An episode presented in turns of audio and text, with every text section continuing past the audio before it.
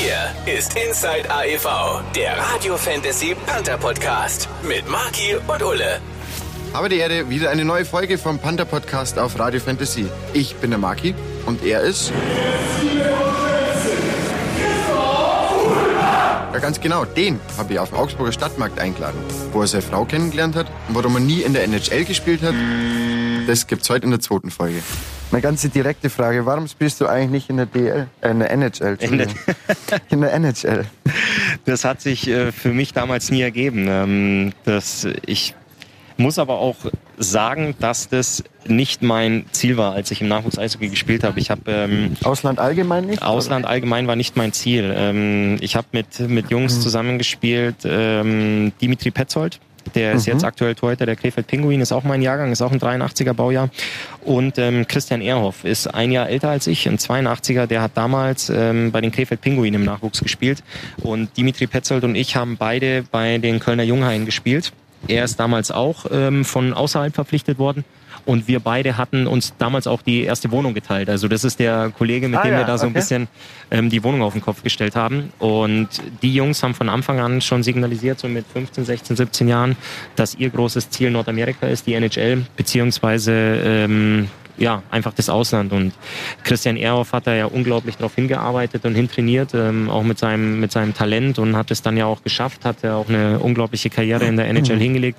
Dimitri Petzold ist dann auch rüber ins Tor und hat ein paar Spiele für die San Jose Sharks gemacht. Und ich habe aber immer schon auch in den jungen Jahren gesagt, mein Ziel ist die DL und ich möchte auf die DL hinarbeiten, ähm, weil ich mich in Deutschland einfach wohlgefühlt habe. Ich ähm, brauchte den Kontakt zum, zum Elternhaus oder dann später auch den, den Kontakt mit meinen Gasteltern. Einfach ein, ein gutes familiäres Umfeld, eine, eine gute Basis, ähm, wo ich wusste, wenn es mal nicht gut läuft, was im Sport ja sehr schnell passieren kann. Ähm, da gibt es ja nicht nur Ups, es gibt ja auch viele Downs, ob es jetzt Verletzungen sind, ob es Niederlagen sind oder einfach so Situationen, wo der Trainer dich mal nicht aufstellt, ähm, zusammenscheißt oder auch mal auf die Tribüne setzt, dass ich weiß, ich habe da einen, einen guten, sicheren Hafen, wo ich, wo ich hinfahren kann, wo ich mich zurückziehen kann und ähm, ja, wo ich einfach wusste, dass es mir gut geht, dass ich mich Ja. wohlfühle. Und deswegen war es immer mein Ziel, in Deutschland zu bleiben, zwar in der höchsten deutschen Liga zu spielen, aber eben hier zu bleiben, meine Sprache zu sprechen, dass ich weiß, mein Bäcker ist ums Eck, der meine Lieblingsbrötchen hat und so weiter und so fort.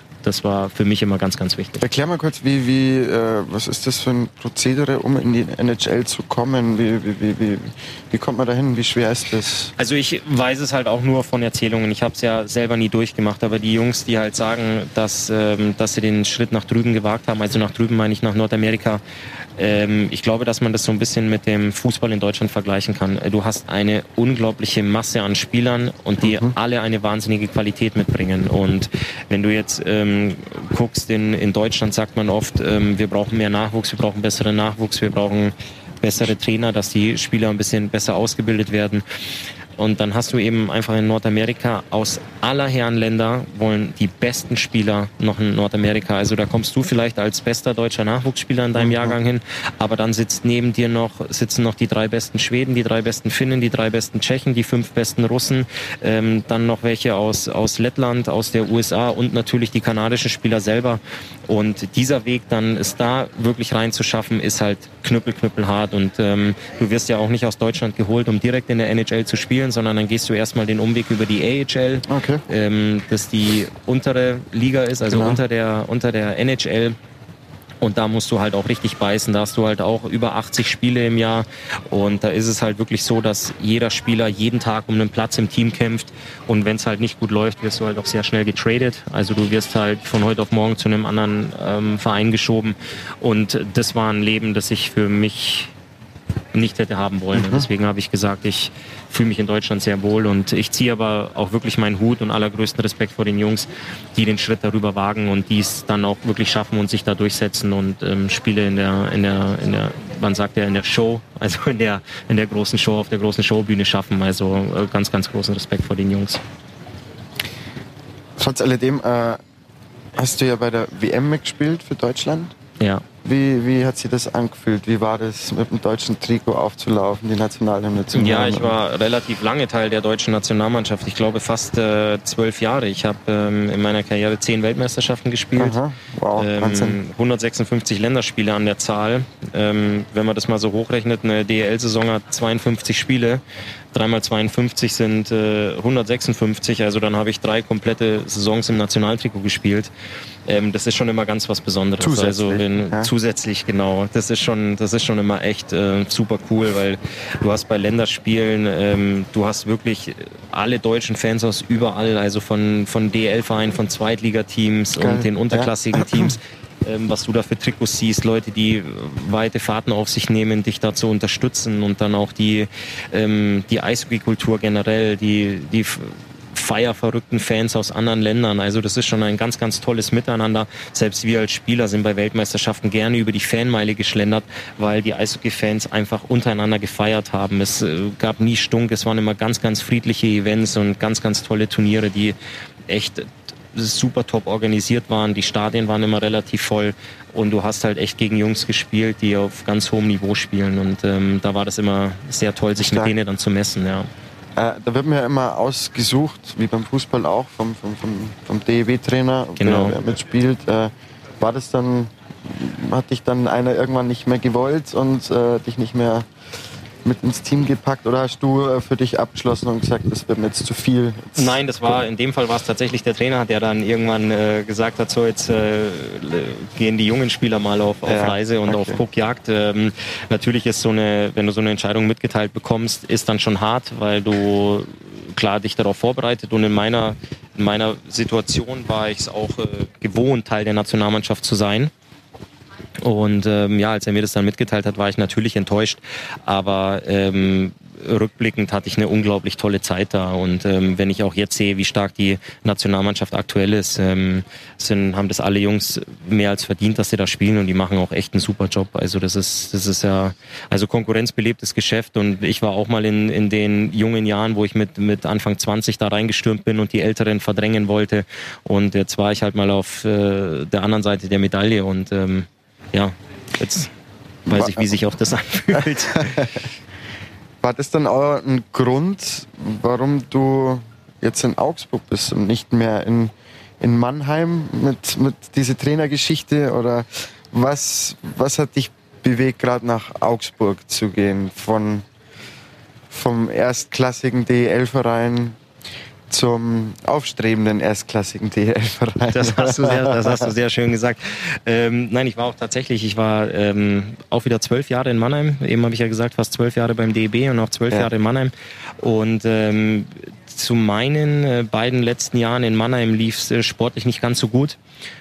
Und also nicht ganz so, wie wir uns das als Mannschaft oder wie die Organisation sich das damals vorgestellt hatte. Und es gab äh, eine Handvoll Spieler, deren Verträge ausgelaufen sind. Nur eine Handvoll Spieler. Ähm, und ich war einer von denen. und dabei, ja. dann ähm, konnte man sich das auch so ein bisschen an der Hand abzählen, ähm, wenn sie jetzt eine Veränderung machen wollen, wenn sie einen Cut machen wollen und wenn sie der Mannschaft ein neues Gesicht geben möchten, dass es wahrscheinlich eng werden könnte.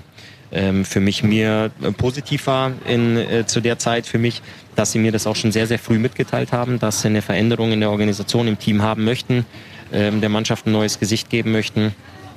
Und ähm, ja, wir hatten dann aber auch in Mannheim sehr, sehr gute Gespräche. Ich finde das persönlich immer sehr wichtig, wenn man, wenn man sich hinsetzt, wenn man über Sachen spricht, auch wenn man am, am Anfang enttäuscht ist. Aber ich denke, wenn man die Wahrheit ins Gesicht gesagt bekommt, ist es immer noch ähm, ein sehr fairer Weg.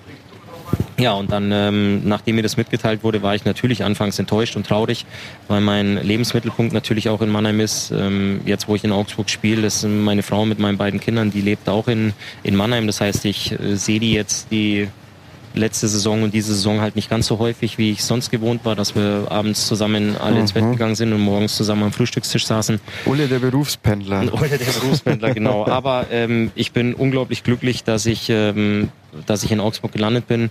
Ähm, ich fühle mich pudelpudelwohl hier und ähm, vor allem wenn man sieht, wie wir die letzte Saison gespielt haben, wie wir, wie wir harmoniert haben und ähm, was wir da aufs Eis gebracht haben, denke ich, kann man uns Wahnsinn, jetzt super, da ja. äh, nicht mehr irgendwie zu den, zu den Kleinen oder zu den äh, Aufstreben, finde ich, ist ein schönes Wort, das hast du Mhm. sehr schön formuliert. Aber ähm, ja, ich denke nicht, dass wir uns, dass wir uns verstecken brauchen. Natürlich würde ich auch sagen, dass wir uns mit, äh, dass wir Äpfel mit Birnen vergleichen, wenn, wenn sich Augsburg mit, äh, mit Mannheim messen will, auch mit, auch mit München, was einfach das finanzielle Polster angeht. Ähm, aber es war dann doch unglaublich schön, dass wir denen sportlich auf dem Eis, ähm, den, den Jungs von, von München da letztes Jahr so viel Paroli bieten konnten im Halbfinale.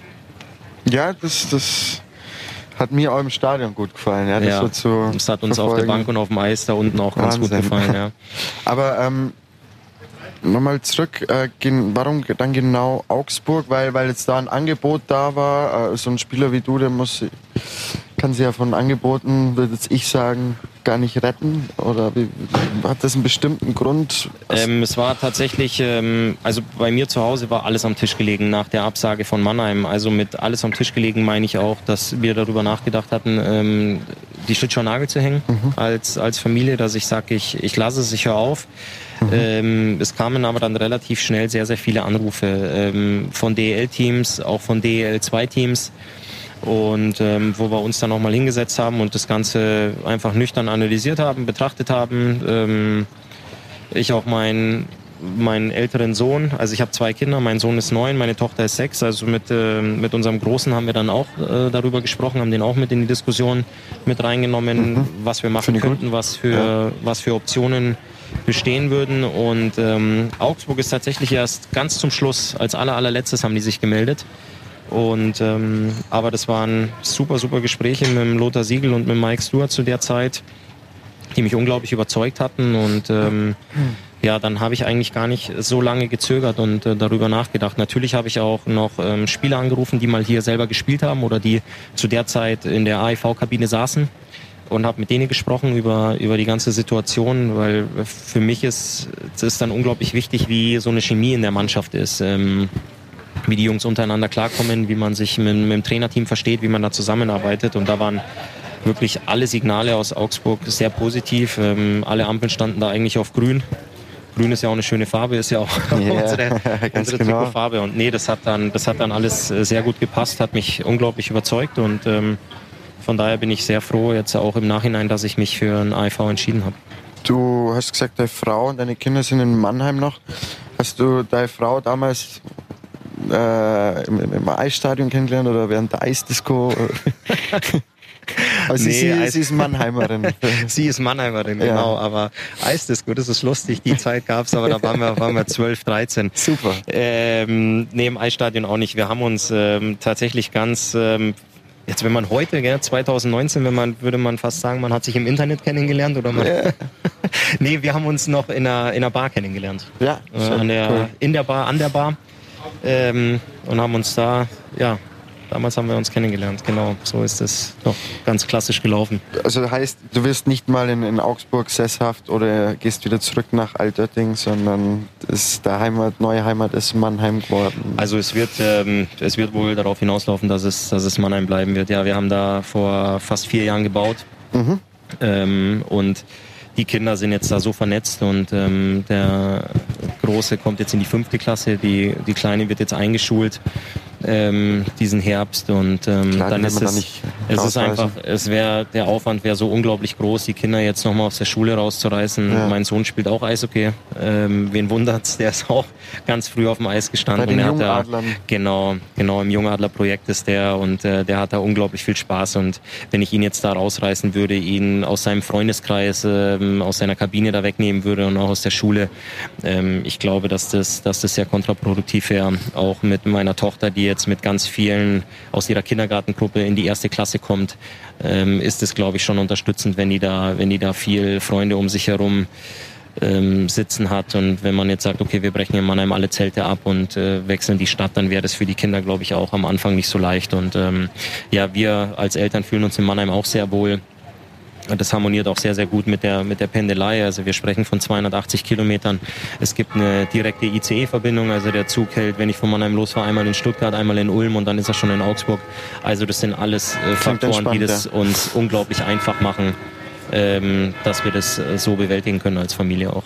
Wie oft seht ihr euch dann, beziehungsweise fällt dir das schwer, jetzt deine Family und deine Kinder nicht zu sehen? Wie gut ist der Kontakt? Also kommen die jedes Wochenende runter, jetzt gerade wenn Saison ist, wenn ihr ständig trainiert oder ähm, seht ihr euch da so gut wie kaum während der Saison? Wie, wie läuft das? Also genau die multimediale Zeit macht es ja Gott sei Dank sehr, FaceTime. sehr einfach. Genau, man kann halt regelmäßig FaceTimen, ähm, wenn Bedarf da ist. Und, aber ein FaceTime-Anruf, der setzt halt äh, keine Umarmung.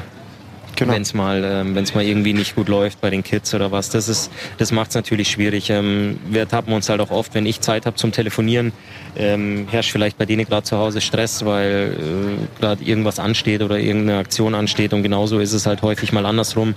Deswegen haben wir feste FaceTime-Dates. Also wir FaceTimen immer zum Frühstück alle miteinander, ähm, dass wir uns da zumindest mal kurz sehen Schön, und uns einen ja. schönen guten Morgen wünschen und machen das dann auch regelmäßig abends. Ähm, aber ich Letztes Jahr hat es echt sehr gut funktioniert, dass wir uns zwei, dreimal die Woche gesehen haben, dass meine Familie oft ähm, das Wochenende bei mir war und ich dann ähm, nach dem Wochenende, nach dem Sonntagsspiel mit denen nach Hause gefahren bin, weil wir dann montags frei haben. Also wenn wir Freitag und Sonntag spielen, ist montags unser eishockeyfreier Tag. Dann konnte ich mit nach Hause fahren, habe den Montag in Mannheim mit der Familie verbracht und habe mich dann abends wieder in den Zug gesetzt und bin zurückgefahren. Da es sportlich letztes Jahr sehr, sehr gut lief, hat Mike Stewart uns öfter mal auch den Dienstag noch freigegeben. Das heißt, ich konnte dann noch eine Nacht länger zu Hause bleiben. Ähm, also werde ich die Jungs dieses Jahr wieder richtig animieren, dass wir sportlich erfolgreich sind, dass ich dann auch wieder ein paar, ein paar mehr Tage ähm, zu Hause mit der Familie habe. Aber das hat echt sehr, sehr gut funktioniert. Ähm, wir sind aber natürlich auch sehr vom Spielplan abhängig. Ähm, der Spielplan letztes Jahr hat uns ein bisschen, mir als Familie oder uns als Familie ein bisschen besser gepasst, als er es dieses Jahr tun wird. Aber ich bin sehr optimistisch und überzeugt, dass wir ähm, das auch wieder häufig hinkriegen, dass wir uns sehen.